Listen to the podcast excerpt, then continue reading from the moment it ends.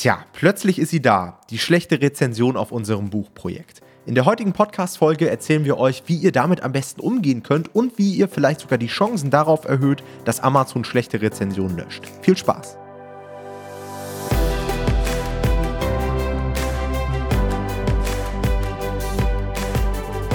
Ich begrüße euch zu einer neuen Folge des Verlagsniveau Podcast und heute haben wir wirklich mal ein Problem, was wahrscheinlich die meisten von euch schon einmal hatten, denn es geht heute einmal um Ein-Sterne-Bewertung, ja? Jeder kennt es. Man hat ein gut laufendes Buchprojekt, checkt natürlich wie wild seinen aktuellen BSR, ja, bin ich in den Top 10.000 und so weiter und irgendwann merkt man plötzlich, oh shit, ich habe eine negative Bewertung bekommen. Ja, mein Rezensionsschnitt ist vielleicht auf 4,5 oder sogar 4 Sterne abgerutscht. Und ganz, ganz viele Self-Publisher fallen in diesem Moment in Panik und tun dann zum Teil wirklich unüberlegte Dinge. Ja, denken dann sofort, wow, das war mein Konkurrent und ich drücke dem jetzt auch eine Ein-Sterne-Rezension rein. Oder ich habe auch schon Leute erlebt, die dann ihr komplettes Buchprojekt wirklich in Frage stellen und direkt denken, oh shit, vielleicht ist das, was ich dort veröffentlicht habe, wirklich total scheiße und Viele Leute überreagieren dort und in der heutigen Folge wollen wir euch einfach mal so ein paar Handlungsempfehlungen geben, wie man mit verschiedenen Szenarien umgeht, um einfach ruhiger schlafen zu können und ein entspannteres Business zu haben. Ja. Jonathan ist natürlich auch wieder mit am Start. Hallo Jonathan. Moin, moin. Du kannst ja mal so allgemein beschreiben, warum negative mhm. Bewertungen eigentlich zu diesem Business dazugehören. Ja, genau. Das ist erstmal grundsätzlich eine fehlerhafte Annahme, dass Leute denken, dass sie dies aus ihrem Business fernhalten könnten. Also jeder, der vernünftig Bücher veröffentlicht hat, und damit meine ich jetzt halt nicht auch mal eins, was eigentlich gar keine Rezension bekommen hat, sondern generell einfach schon mehrere Bücher veröffentlicht hat, wird wahrscheinlich auch schon mal eine schlechtere Bewertung bekommen haben, ja, weil es gang und gäbe ist. Das ist einfach, es gehört dazu, aber am Anfang ist es natürlich immer nervig, weil man am Anfang einfach auch nicht weiß, wie man damit umgehen soll. Man weiß nicht, ist es normal, ist es nicht normal, ist mein Buch jetzt vielleicht scheiße? Und im Kern kann man es eigentlich runterbrechen auf eine Hauptfrage, die ihr euch stellen solltet. Und zwar, wie oft und wie viele schlechte Rezensionen bekommst du? Ja, das ist nämlich im Endeffekt die wichtige Frage, denn wie gesagt, dass sie kommen, das kann ich euch versichern. Auch Toms und meine Projekte haben eine Sternebewertung, das gehört dazu, ja. Aber was halt wichtig ist, ist, ihr solltet nicht zu viele davon bekommen, offensichtlich, und sie auch nicht zu häufig bekommen, weil das Risiko, was hier besteht, ist halt, dass diese Bewertungen dann deinen Schnitt verschlechtern und vor allem im schlimmsten Fall so, dass du von viereinhalb auf vier Sterne fällst, ja. Weil das ist tatsächlich dann was, was ärgerlich ist. Und wenn das regelmäßig passiert, dann kann es vielleicht, aber darauf kommen wir gleich noch in den verschiedenen Szenarien, die es gibt, vielleicht auch wirklich mal an der Qualität deines Buches liegen, dass du vier Sterne Schnitt hast. Vielleicht ist es tatsächlich auch mal verdient. Ja, das könnte ja sein. Deswegen sagen wir immer, die hundertprozentige Ausrichtung auf Qualität bei den Projekten macht das Projekt einfach nachhaltiger, logisch. Ja, ihr kriegt weniger Ein-Sterne-Bewertungen und es macht, macht viel mehr Spaß dadurch. Ja, also wir haben uns auch schon darüber unterhalten, Tom und ich, dass es einfach viel mehr Spaß macht, Projekte hochzuladen, wo ihr wisst, die sind so gut inhaltlich. Da wird auch, also auch da wird man eine Ein-Sterne-Bewertung bekommen, aber sehr, sehr selten und die werden organisch gute Rezensionen sammeln, einfach weil es ein starkes Buch ist. Das spielt tatsächlich jetzt bei mir zum Beispiel bei der Nischenauswahl auch eine riesengroße Rolle. Also früher habe ich mir, habe ich immer nur auf den Profit geschaut. Ja, da habe ich mir überlegt, okay, wo ist momentan das größte Verkaufspotenzial, wo habe ich die Chance, möglichst ähm, viel Kohle zu machen und habe mir gar nicht so die Gedanken darum gemacht, in welchen Nischen besteht vielleicht auch das größte Risiko, irgendwie negative Rezensionen zu bekommen. Und diese Erfahrung macht man dann natürlich auch erst mit der Zeit. Also ich habe dann zum Beispiel irgendwann mit der Zeit gemerkt, okay, wenn ich jetzt hier Kochbücher veröffentliche, ohne oder nur mit Schwarz-Weiß-Bildern, da gibt es immer Leute, die dann negative Rezensionen abgeben, egal wie gut dieses Buch eigentlich ist. Die Rezepte sind wirklich zum Teil top gewesen und es gibt trotzdem eine Person, die sagt, ja, Rezepte sind eigentlich ganz cool, aber irgendwie fehlen mir die Bilder. Und wenn ich das schon vorher mit einplanen kann und vielleicht solche Nischen dann meide, dann ist es auf jeden Fall schon mal eine sehr, sehr gute Vorgehensweise. Und seitdem ich das mache, habe ich einfach wirklich auch ein entspannteres Business, ja. Weil euch bringt das nichts, wenn ihr jetzt irgendwie kurzfristig mal ein Projekt raushaut, was dann sechs Monate gut läuft und ihr dann wieder ins Rudern kommt, weil der Schnitt permanent auf vier Sterne abfällt. Dann irgendwann werden die Personen auch teilweise dazu animiert, ja, auch irgendwie Bewertungen einzukaufen. Weil ich glaube, das ist auch so ein Grund, warum so viele immer noch Bewertungen einkaufen, dass sie sich nicht mehr anders zu behelfen wissen, ja, und vielleicht auch eine gewisse Abhängigkeit von diesem Projekt haben, weil das ist das Einzige, was sie haben und das bringt gute Gewinne und das wollen sie jetzt retten. Verstehe ich auch, aber das kann man halt von vornherein vermeiden, indem man eben bessere Projekte macht und indem man auch weiß, wie man dann mit diesen negativen Rezensionen umzugehen hat.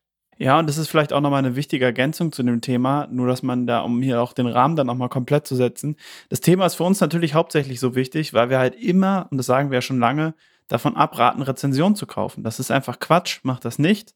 Und wenn wir das machen würden, dann wären Ein-Sterne-Rezensionen natürlich kein Problem, weil was soll's, dann kaufe ich halt wieder 100 5-Sterne-Rezensionen und dann ist alles wieder im Lot. Also, wenn man das so angeht, dann sind die natürlich weniger problematisch für uns, kann es tatsächlich dann ernste Auswirkungen haben. Aber das ist natürlich da ein wichtiger Punkt.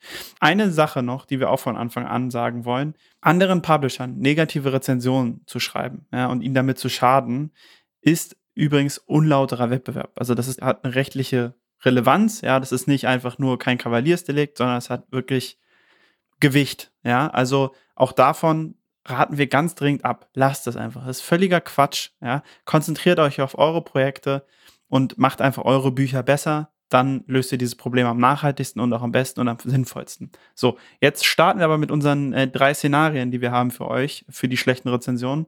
Und Tom hat gleich mal das erste Szenario. Genau, das heißt, sobald ihr eine negative Bewertung ähm, gemerkt habt und euch die anschaut, ist natürlich erstmal wichtig zu analysieren, warum habe ich die überhaupt bekommen?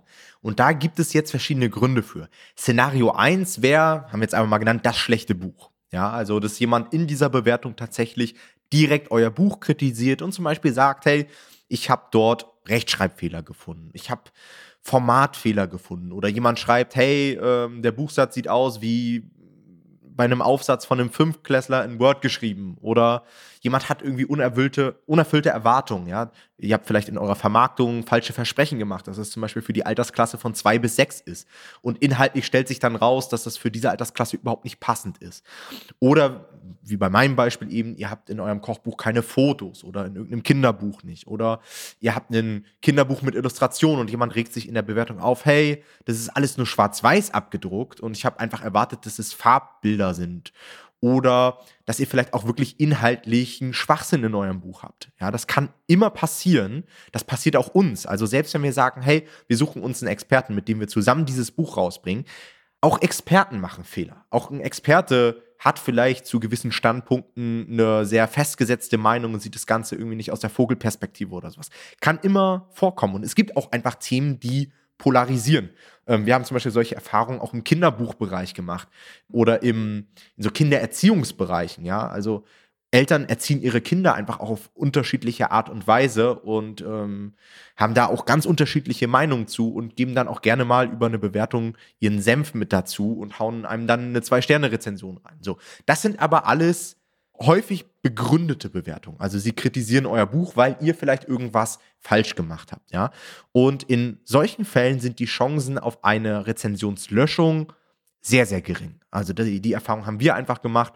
Diese Bewertungen sind natürlich ärgerlich, aber sie sind eben oftmals begründet, weil sie nicht gegen die Richtlinien verstoßen. Ja, auch da sage ich gerne noch mal dazu. Hier reden wir immer über die sogenannten Community-Richtlinien. Ja, das sind quasi die Richtlinien, die für das komplette Rezensionsmanagement relevant werden. Die könnt ihr euch einfach mal anschauen. Gebt einfach mal ein Amazon KDP Community Richtlinien und dort wird genau definiert, was man eben machen darf und was man nicht machen darf. Und diese Bewertungen sind Teil des Business. Das muss man akzeptieren. Und wenn man in der Öffentlichkeit irgendwas anbietet, ja, ob das jetzt ein Buch ist, eine Dienstleistung ist, ob man zum Beispiel, wie wir das jetzt hier machen, Podcasts veröffentlichen oder YouTube-Videos, es wird immer Leute geben, die das vielleicht nicht cool finden. Ja, auch ich bekomme auf meinen YouTube-Videos manchmal Daumen nach unten oder negative Kommentare. Damit muss man einfach umgehen können. Und sobald man in der Öffentlichkeit steht oder irgendwas anbietet, macht man sich auch immer zur Zielscheibe. Und ich glaube, das zu akzeptieren ist der wichtigste Schritt. Ja, und auch einfach zu sagen, hey, das gehört mit dazu und ist vor allen Dingen, und das ist jetzt so meine Kernaussage, das Ganze auch als Chance zu sehen. Denn dieses Feedback, was ja in den meisten Fällen dann auch begründet ist, ist auch immer eine Chance, euer Buch zu verbessern. Ja, wenn jemand sagt, hey, da gibt es Rechtschreibfehler drin, na dann setzt euch hin und investiert nochmal in ein gutes Lektorat. Wenn jemand sagt, hey, euer Buch ist schlecht formatiert, dann nimmt nochmal 200, 300 Euro in die Hand und sorgt dafür, dass das Ganze professionell aussieht. Ja, das ist ja auch der Riesenvorteil an Amazon KDP. Wir können alles durch dieses Print-on-Demand Verfahren immer wieder anpassen und haben wirklich die Chance, aus unseren Fehlern zu lernen. Leider kann man das dann bei der Rezension nicht mehr vermerken. Also früher war es immer möglich, auf so eine Rezension zu antworten mit einem Kommentar. Ja, da schreibt dann einer, hey, ich habe da irgendwie Rechtschreibfehler gefunden. Und dann konnte man zumindest als Publisher runterschreiben, vielen Dank für den Hinweis, wir haben das Ganze nochmal geprüft und haben alle Fehler in der neuen Auflage ausgebessert oder sowas. Ja, sowas geht jetzt leider mittlerweile nicht mehr, aber trotzdem sollte man natürlich diese Anpassung vornehmen. So, das ist Szenario 1. Szenario 2 haben wir den bösen Paketboten genannt. Woran liegt das? ja, das sind im Endeffekt alles Sachen, auf die ihr keinen Einfluss habt. Ja, also Sachen, auch für die ihr einfach nichts könnt. Das sind tatsächlich dann eher Sachen, die ja bei Amazon, bei der DRL, bei Hermes, bei Amazon Logistics äh, liegen, ja, äh, je nachdem, was da genau kritisiert wird. Halt der pa Paketbote im Zweifelsfall. Ähm, das sind dann häufig Sachen wie äh, Beschädigung an der Verpackung, irgendwelche Druckfehler. Also wir haben wirklich schon die verrücktesten Druckfehler gesehen. Es gibt teilweise Situationen, wo Leute das Buch bekommen, wo das Cover korrekt ist, aber drinnen ist ein komplett anderes Buch. Also ganz, ganz verrückte Sachen. Oder alles auf dem Kopf. Oder ich habe auch schon gesehen, die obere Hälfte des Buches und die untere Hälfte sind unterschiedlich. Ja, also es ist wirklich, das könnte man ein Museum wahrscheinlich mitfüllen. Ähm, teilweise natürlich auch Druckqualitätsfragen, aber da muss man auch wieder differenzieren. Wisst genau, was der Druck also kann, ja, und was er auch nicht kann. Also ihr könnt jetzt nicht erwarten, dass äh, Amazon da auch in Schwarz-Weiß einen wundervollen Druck hinlegt. Druckqualität, damit meinen wir wirklich, wenn offensichtlich irgendwelche Druckfehler da sind, ja. Und nicht, weil sie es nicht so schön gedruckt haben, wie ihr es gerne hättet. Oder auch Lieferzeiten. Das sind so die klassischen Sachen. Das sind alles Sachen, die sehr ärgerlich sind, weil das können wir tatsächlich nicht beeinflussen. Ja, das liegt ja nicht in unserer Hand. Hier wiederum sind die Chancen auf Löschung gut, ja, okay bis gut, würde ich sagen. Wir haben auch schon erlebt, dass Leute ganz absurde Rezensionen bekommen haben für völlig, also tatsächlich falsche Artikel. Also die Leute haben, hatten wir, glaube ich, mal jemanden im Coaching, der hatte eine schlechte Rezension und da wurde, glaube ich, ein Föhn bewertet bei seinem Buch. Ja, also es ist wirklich unfassbar. Und ich meine mich zu erinnern, dass es nicht gelöscht wurde. Also auch da muss man sagen, wir können in Amazon nicht reingucken. Manche Sachen sind willkürlich. Wir können es nicht ändern. Wir müssen damit leben.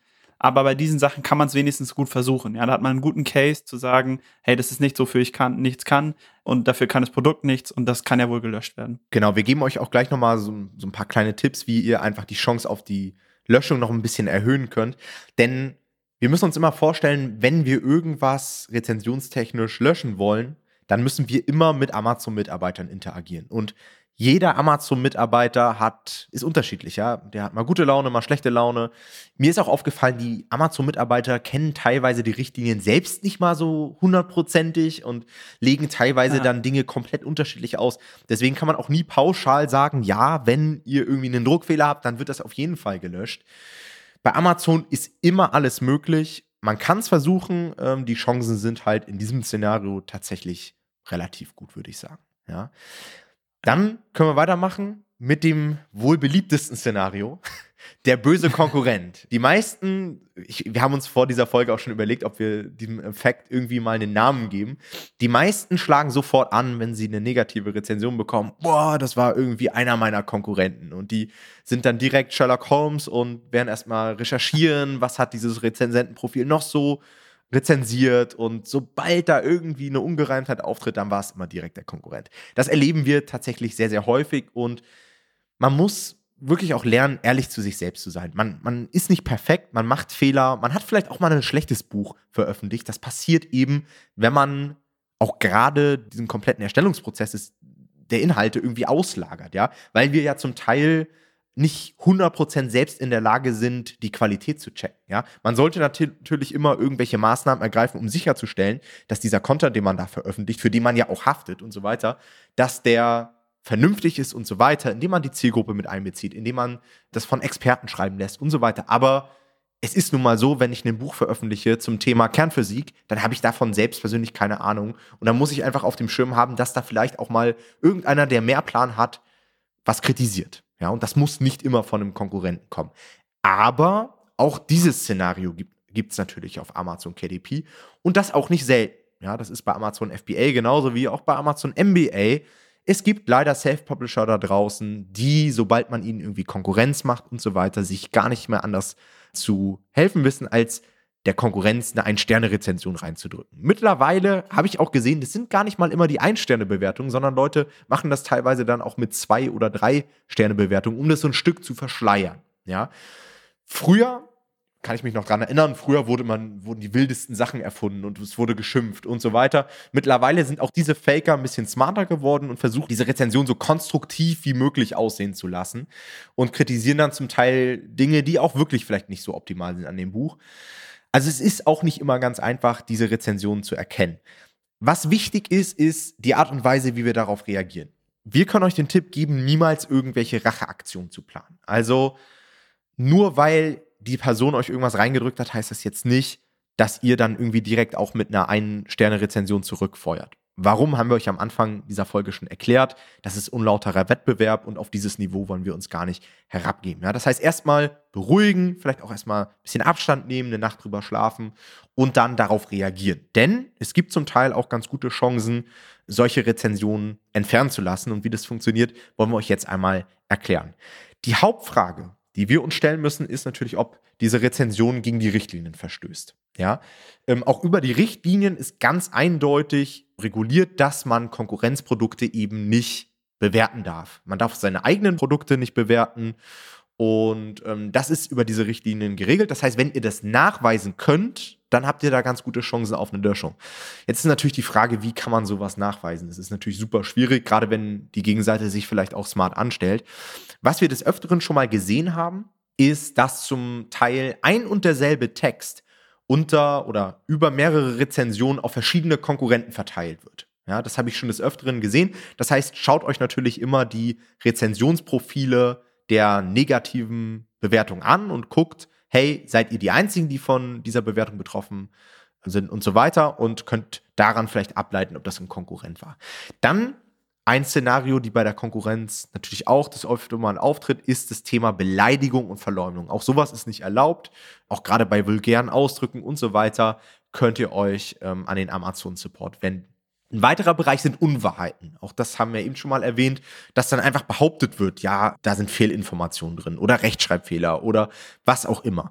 Immer wenn ihr auch gewisse Dinge belegen könnt, dann habt ihr sehr, sehr gute Karten, dass ihr da tatsächlich eine Löschung ja, herbeiführen könnt. Und was auch manchmal Leute machen, ist, dass sie dann sagen, hey, dieses Produkt, ich habe mir dieses und dieses Produkt geholt und dieses Produkt hier ist schlecht ich kann euch das und das Produkt empfehlen. Habe ich auch schon mal gesehen, dass quasi in der Rezension andere Produkte auf Amazon beworben werden. Und auch sowas ist ausdrücklich über die Richtlinien untersagt. Also auch da habt ihr dann sehr, sehr gute Karten, das löschen zu lassen. So, und jetzt kommt unser Tipp für die Vorgehensweise. Früher gab es mal so, ich weiß gar nicht, ob es die noch gibt, habe ich ehrlich gesagt gerade gar nicht auf dem Schirm. Ich glaube, dieses Missbrauch melden gibt es nicht mehr unter der Rezension, oder? Ich glaube, man muss jetzt immer den Weg über den Support gehen. Früher konnte man das direkt in der Rezension melden. Ich glaube, das geht mittlerweile nicht mehr. Ähm, das heißt, wir empfehlen euch entweder eine E-Mail zu schreiben an community-help at amazon.de. Das ist die aktuelle E-Mail-Adresse, ähm, bei der man das Ganze dann einreichen kann. Und dort ist es immer wichtig, den Verweis auf die jeweilige Richtlinie zu haben. Also wirklich auch mit den Richtlinien zu argumentieren. Es gibt Missbrauchmelden doch noch. Ah, okay, es gibt Missbrauchmelden. Dann könnt ihr das natürlich auch darüber machen, obwohl ich den Weg tatsächlich über diese E-Mail-Adresse deutlich besser finde, weil man eben noch Beweise mit einreichen kann, man kann viel besser argumentieren und so weiter. Und das ist so unser Nummer eins Tipp, quasi dem Support-Mitarbeiter den Job abzunehmen. Denn mhm. die wollen ja auch im Rahmen ihrer Richtlinien handeln, die haben auch keinen Bock, sich in jedem Fall ewig einlesen zu müssen. Und wenn ihr dem sagt, hey, die Bewertung verstößt gegen den und den Punkt, deswegen möchte ich bitte, dass das Ganze gelöscht wird, dann ist es einfach wie so eine logische Konsequenz, weißt du? Also dann haben wir die Erfahrung gemacht, habt ihr ziemlich gute Chancen auf eine Löschung. Oder, das wäre jetzt die zweite Option, ihr geht den Weg über die Kontaktseite. Ähm, wenn ihr in eurem Amazon KDP Dashboard seid und ganz nach unten scrollt, habt ihr im Footer den Menüpunkt Kontakt. Wenn ihr darauf klickt, kommt ihr zu dieser Hilfeseite und dort habt ihr links verschiedene Reiter. Ich glaube, eins heißt irgendwie Amazon Shop oder Produktseite. Wenn ihr darauf klickt, findet ihr den Reiter ähm, Rezensionen oder Kundenbewertung heißt es. Und ähm, dort könnt ihr dann in den Chat gelangen oder auch mit Mitarbeitern sprechen übers Telefon. Und auch da habt ihr natürlich die Möglichkeit, hin und her zu schreiben, zu argumentieren und so weiter und habt damit einfach ja, die besten Karten, eine Rezension löschen zu lassen. Dann eine Option, die wir euch einfach mal mit erwähnen möchten, ist der Weg über Anwälte. Auch das ist natürlich eine Option. Habe ich übrigens vor einigen Jahren auch schon mal ausgetestet. Wir hatten damals auch eine ziemlich offensive Rezension auf einem Projekt. Ich glaube, ich habe das auf YouTube auch schon mal erzählt. Und dann haben wir das einfach mal ausgetestet, Anwälte zu arrangieren, die sich genau darauf spezialisiert haben. Ja, wir haben einfach auf Google eingegeben, irgendwie Bewertungen entfernen lassen durch Anwalt und dann gab es eine Kanzlei, die das angeboten hat. Ich glaube, das hat damals um die 200 Euro gekostet, so um den Dreh und hat aber rein gar nichts gebracht. Also wir haben die Erfahrung gemacht, dass es Amazon überhaupt nicht juckt, denn Amazon hat einfach mit der Standard-E-Mail auf die E-Mail vom äh, Anwalt geantwortet. Also das könnt ihr euch eigentlich sparen. Ich glaube, Amazon hat mittlerweile auch eine Marktstellung und eine Rechtsabteilung, dass die sich von irgendwelchen Anwälten überhaupt nicht einschüchtern lassen. Ja, also die Kohle spart euch lieber und versucht das Ganze, ähm, wenn es eben begründet ist, lieber selbst in die Hand zu nehmen. Wenn das nicht funktioniert, und es kann durchaus sein, dass es nicht funktioniert, obwohl ihr im Recht seid, dann ist, glaube ich, auch ein richtiger Weg, irgendwann damit abzuschließen. Ja, sich da nicht irgendwie so drauf einzuschießen ja. und sich davon runterziehen zu lassen, sondern ist sowieso so, eine, so ein Rat, den ich euch geben kann. Sobald ihr irgendwas im Business nicht selbst beeinflussen könnt, dann akzeptiert es einfach. Ja, das gleiche machen wir jetzt auch gerade mit den hohen CPCs bei Advertising oder mit irgendwelchen Steuern. Natürlich könnte ich mich jeden Tag darüber aufregen, wie viele Steuern ich zahle. Ich kann es aber auch einfach akzeptieren und mich einfach mit meinem Businessmodell anpassen ja, und versuchen sowas zu vermeiden oder im Rahmen zum Beispiel der Steuergesetze versuchen, meine Steuerlast zu reduzieren und so weiter. Ja. Dann genau. eine Sache, die wir auch noch mit ansprechen wollen, habt ihr vielleicht auch schon mal von gehört, das hat der Jan Höpker auch mal über seinen Blog veröffentlicht. Es gibt tatsächlich auch einige Konsorten im Amazon KDP-Business, die tatsächlich Rezensenten, die Rezension aus dem Szenario 1, also das Buch ist wirklich scheiße gewesen, über Fake-Anwälte unter Druck gesetzt haben. Also die haben quasi eine Anwaltskanzlei erfunden, haben diese Rezensenten irgendwie online aufgespürt, haben deren E-Mail-Adressen herausgefunden und haben die dann kontaktiert, so nach dem Motto, hey, wir sind Kanzlei XYZ und vertreten unseren Mandanten. Wir haben gesehen, dass sie die und die Rezension ähm, geschrieben haben und wir fordern sie hiermit auf, ähm, die bis zu dem und dem Zeitpunkt zu löschen. Ansonsten haben sie die und die Konsequenzen zu befürchten. Oh, das ist natürlich Wahnsinn. Also kommt niemals auf die Idee, solch einen Blödsinn zu machen. Also das ist wirklich höchst kriminell. Und ich frage mich echt, auf was für Ideen manchmal die Leute kommen, um irgendwie gerechtfertigte Rezensionen löschen zu lassen. Also das ist Wahnsinn. Ich glaube, da ist schon so viel, ich sag mal, kriminelle Energie da, dass du irgendwann so, so ein bisschen das Gefühl dafür verlierst, was man einfach nicht macht. Und dann ist es irgendwie so vielleicht eine logische Schlussfolgerung und deswegen machst du das. Aber jeder, der da halbwegs nüchtern drauf guckt, wird natürlich merken, dass es überhaupt nicht klar geht. Also völlig lächerlich. Abgesehen davon, dass es natürlich auch ein riesiges Datenschutzproblem ist, dass die an die E-Mail-Adressen von den Leuten rangekommen sind. Das muss man auch mal erwähnen, weil die E-Mail-Adressen von den Rezensenten bekommt man ja nicht. Also wir kriegen keine Kontaktmöglichkeiten, das ist auch gewollt so und das ist auch gut so. Und da gab es aber anscheinend irgendeinen Zugang für die, was, wo eigentlich alle Alarmglocken angehen sollten. Ja, keine Ahnung, wie die das gemacht haben. Das kann natürlich durchaus sein, dass das irgendwann mal offen war, weißt du, und dass diese E-Mail-Adressen irgendwo über irgendeine Datenbank noch gespeichert waren oder aber, aber selbst wenn sie jetzt irgendwie die Namen rückwärts gesucht haben und das irgendwie auf andere Weise herausbekommen haben, ich glaube, sie haben gar kein Recht, diese Leute anzuschreiben. Ja, also ich glaube, das genau. ist schon ein irgendwie DSGVO-Verstoß. Alright, das war's auch mit dieser Folge. Wir hoffen natürlich, dass wir euch wieder weiterhelfen konnten. Falls ihr irgendwelche offenen Fragen habt oder Anregungen zu dem Thema, checkt wie immer unsere Facebook-Gruppe ab, unseren Post in der Gruppe. Und ansonsten hören wir uns bei der nächsten Folge. Macht's gut. Ciao, ciao. Ciao.